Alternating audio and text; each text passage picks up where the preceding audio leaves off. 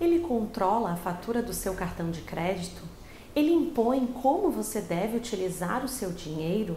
Ele retém objetos pessoais, como por exemplo a utilização do seu celular? Se você já viveu ou vive alguma dessas situações, fique atenta. Isso se chama violência patrimonial e é o tema do vídeo hoje.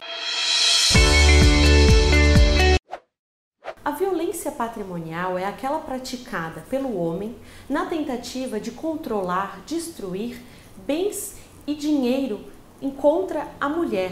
Ou seja, aquele homem manipula a situação e controla toda a vida financeira. E esse tipo de violência ela ocorre desde o relacionamento, do namoro, no casamento e principalmente na hora do divórcio, onde o homem utiliza o dinheiro para chantagear a mulher. Então, se você acha que vive esse tipo de situação, não se cale, denuncia.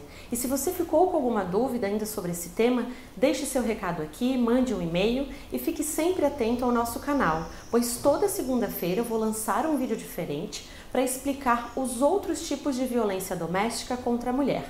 Até mais!